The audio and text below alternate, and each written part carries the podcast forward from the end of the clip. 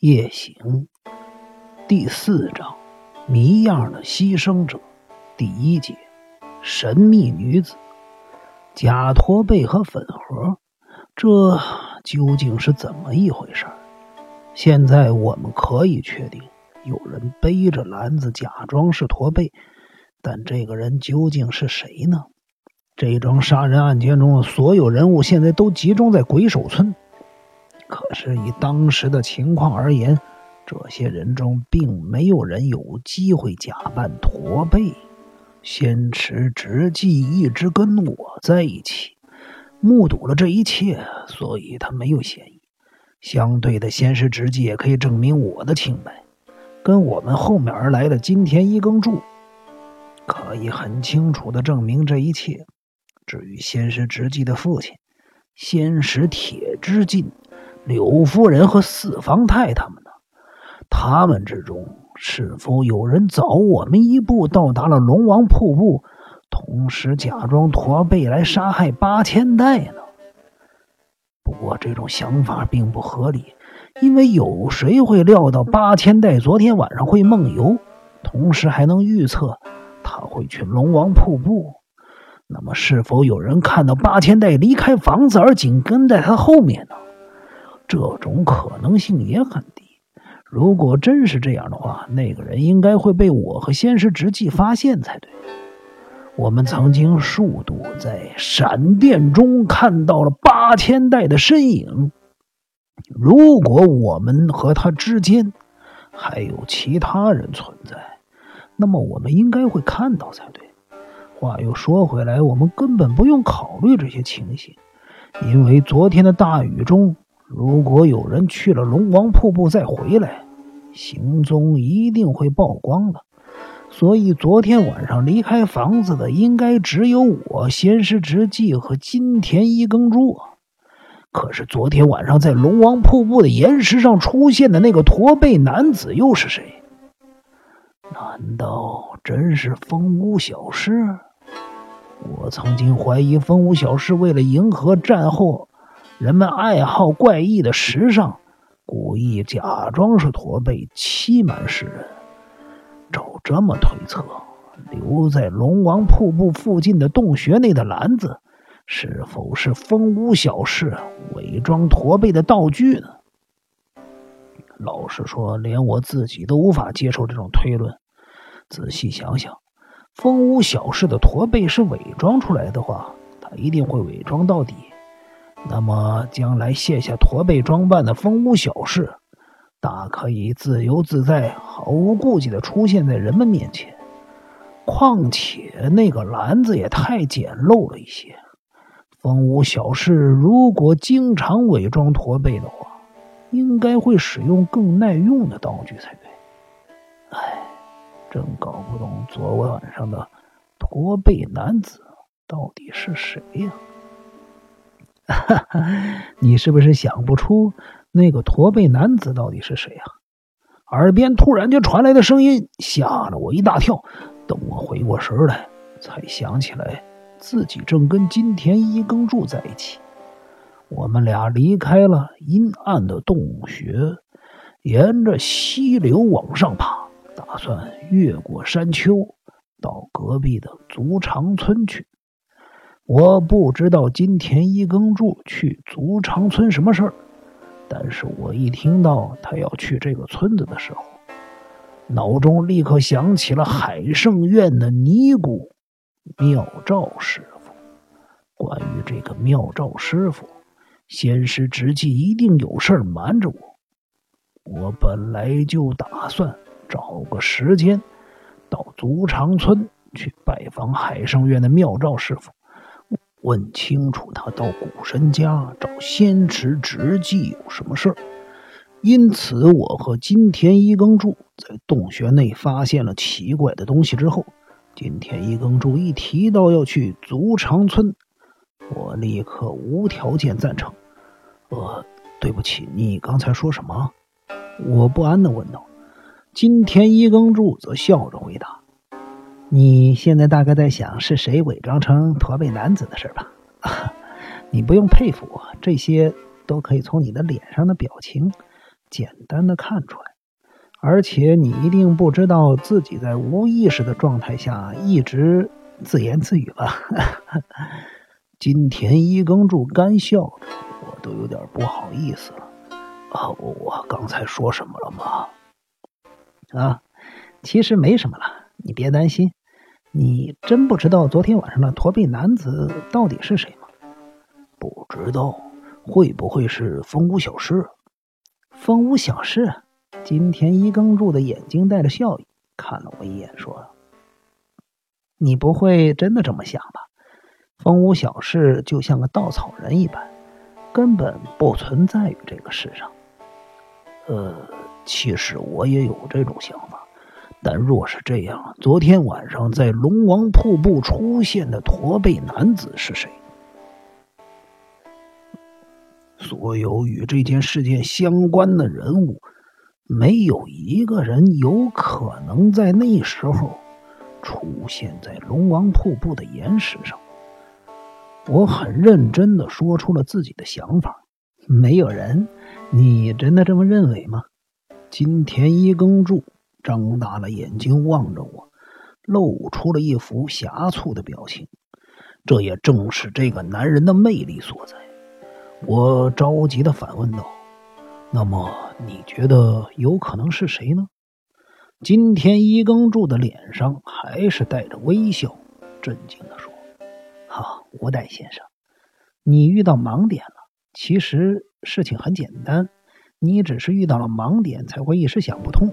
我现在帮你把盲点解开吧。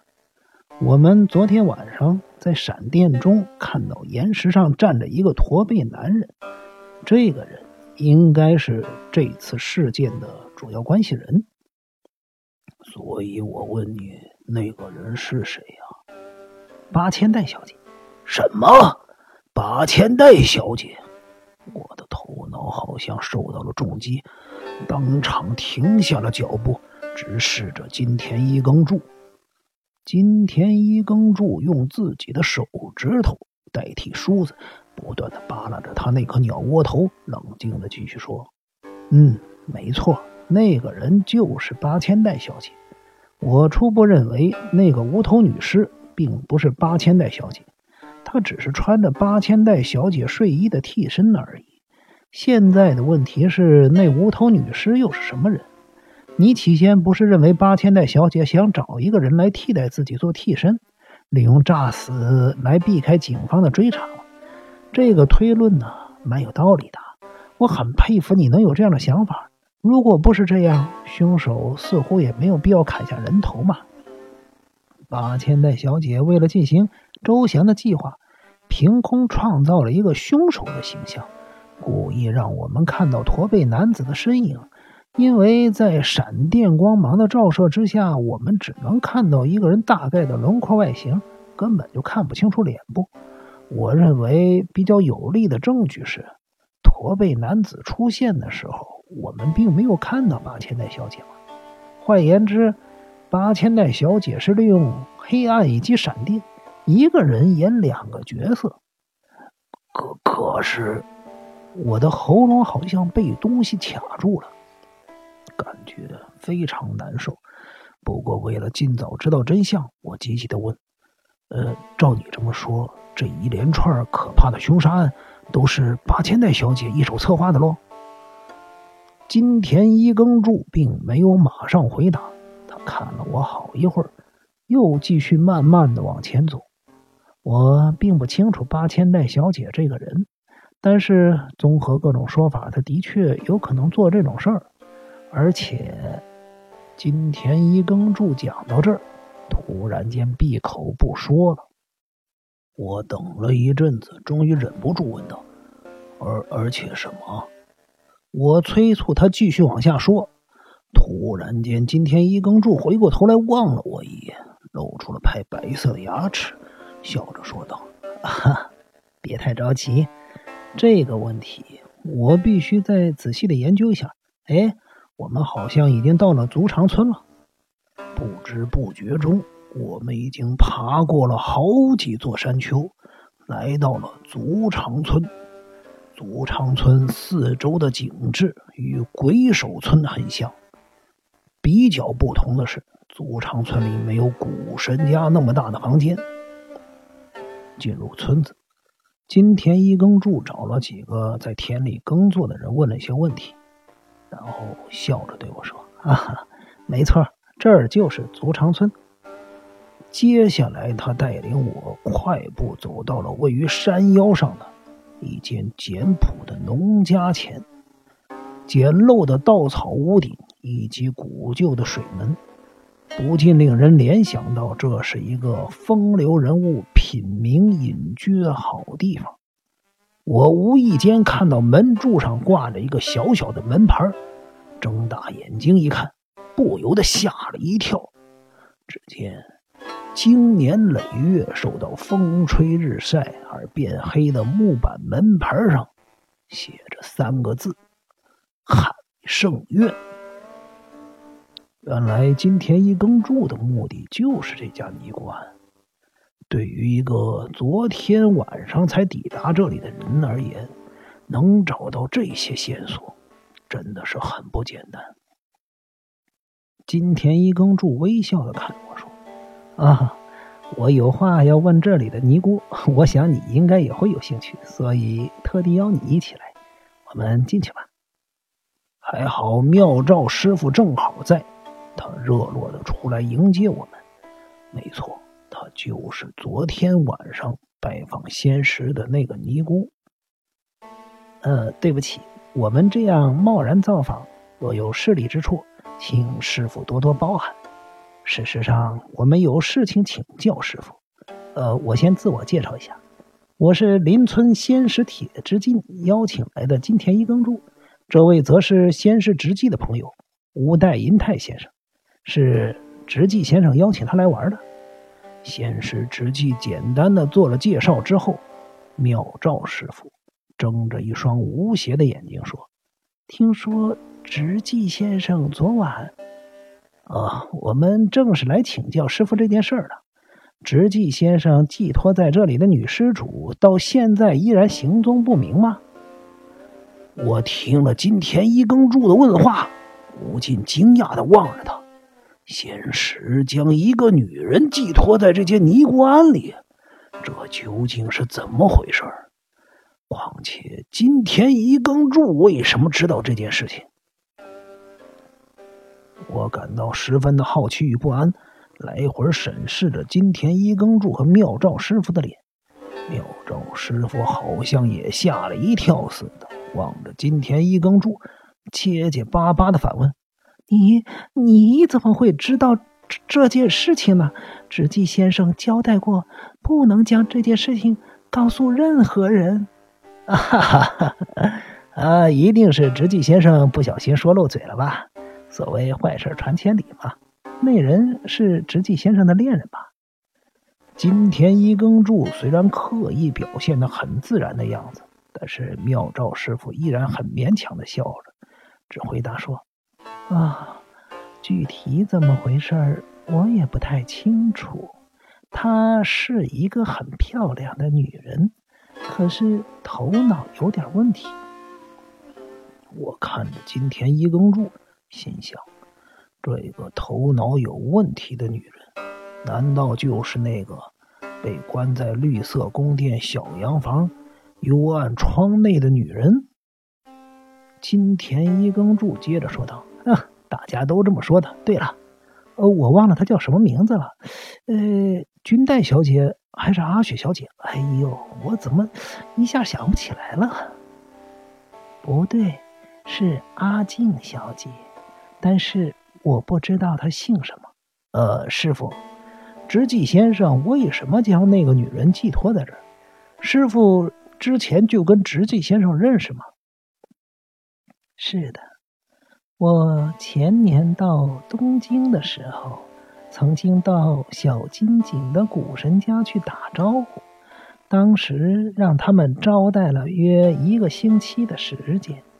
上个月月底，直纪先生突然来这里，捐了很多钱，同时表示这么一个女人希望能在这儿借住一段时。他还说，这个女人不会吵闹，很安静，不会给海圣院带来麻烦。刚开始，因为那位女施主不是正常人，我怕惹麻烦，本来不想答应。可是，直纪先生捐了很多钱，我实在是无法拒绝。直到直纪先生回去东京把他带到这儿的时候，已经是五月四日的事了。当时天色已经很晚。主要怕被人看到。我终于明白，仙石直纪第二次回鬼手村的时候，为什么害怕我到车站去送他。原来是这么一回事啊，师傅，请问那个叫阿静的女人后来怎么样他？在这儿住了一晚。第二天黄昏的时候，我有事儿出去。他却不知道跑到哪里去了。经过我四处打听的结果是，有人说一个很像阿静的女人，被一个驼背的男人带到山里面去了我听到了这个消息，实在是很担心，就急忙跑去向直纪先生报告。金田一耕助静静的考虑了一阵子后。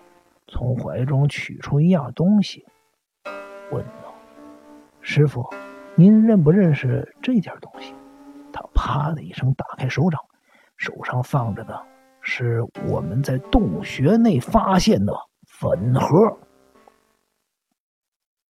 妙照师傅望了一眼，肯定的说：“啊，这，这是阿静小姐的粉盒。”听到这句话，我的手竟然微微的颤抖。